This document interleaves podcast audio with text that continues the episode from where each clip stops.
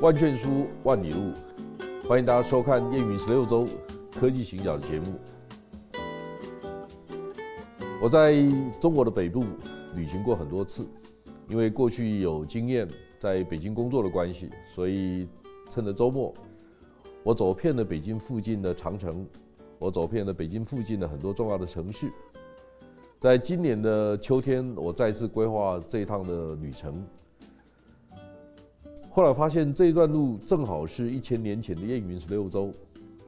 这段路总共三千三百公里，我跑了十一天。这趟路在出国之前，我一个好朋友送我一个磁浮地球仪，它是用两两相对的技术在驱动，它可以不着根、不接地气，就可以把地球仪浮在空气当中。所以我就把这个地球仪取名为“不安的灵魂”，因为没有根，所以很难定锚。其实我想到台湾人，我们台湾人在心理上有很大的困境，因为我们学习的是中国的文化、中国的历史、中国的诗歌，但是我们同时又不愿意放弃这两三百年来台湾人的祖先胼手之足、筚路蓝缕的心情。现在我们又面对了中美大战，我们又在思考：我们在自由民主之外，是不是要面对另外一种生活方式的选择？您选择 yes 或选择 no？其实我想跟大家说的是，所有的问题都不是单纯的是非题或选择题。也许我们可以透过旅行、透过见闻、透过不同的思辨，理解自己所处的地位。特别台湾是在中美对抗的过程当中，是一个非常关键性的角色，因为我们有半导体，因为我们有供应链，因为我们已经经过了七十年民主演化的过程。这个过程呢，是尊重每一个人自由思考，所以呢，我思故我在，我们只有通过思考，才能确认自己的价值主张。那旅行呢，我就是觉得是一个很好的方法。因为第一次走这一段路的时候，我就是一个惊叹。第二次、第三次以后，就开始在想，我能不能带家人来？我们能能不能带同事来？或者我能不能把我看到的来跟大家分享？所以我就跟同事说，我们要不要来试着做一集《燕云十六周》的特别节目？如果不太严格的说。这一趟是我第四次走这一段路，所以我对整个路路线上的安排是有一定的想法。首先呢，我从北京出发，北京出发往东走大概一百三四十公里，有一个地方叫遵化。遵化最出名的就是清东陵，康熙、乾隆还有慈禧太后埋葬的地方。它也是在民国初年，就是中原大战军军阀。混战的过程当中，有一个军阀叫孙殿英，把慈禧太后的坟墓盗墓，这个就是一个很有名的一个故事。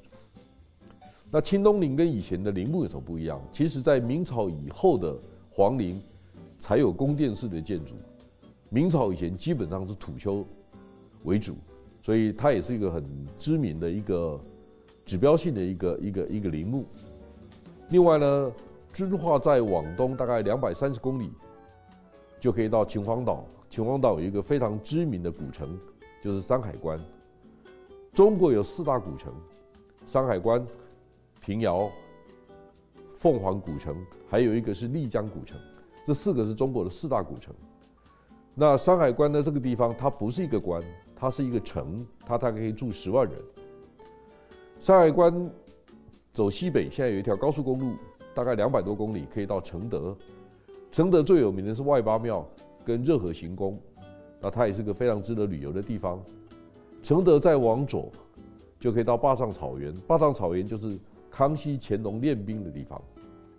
坝上草原的海拔已经到了一千六百米了，就跟北京一两百米是不太一样的。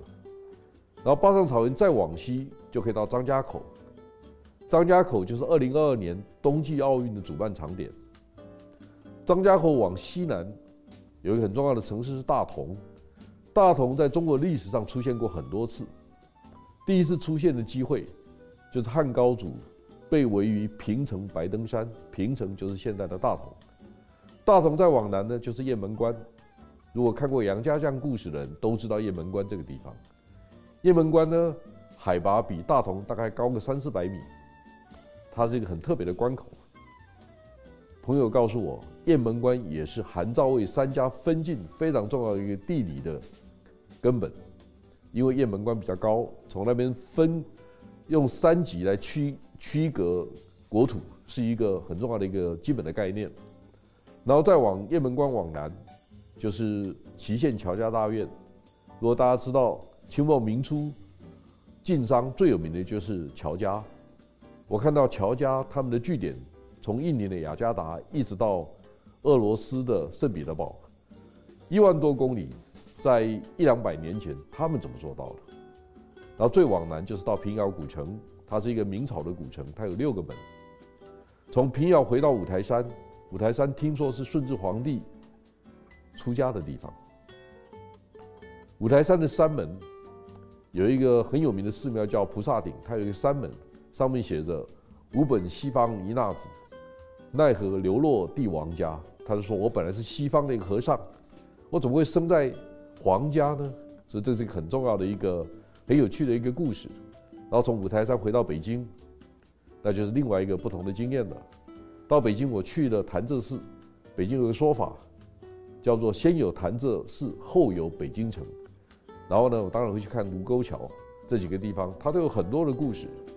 我想接下来几集的节目里面，我会跟大家继续来分享我在燕云十六州看到的中国的北方。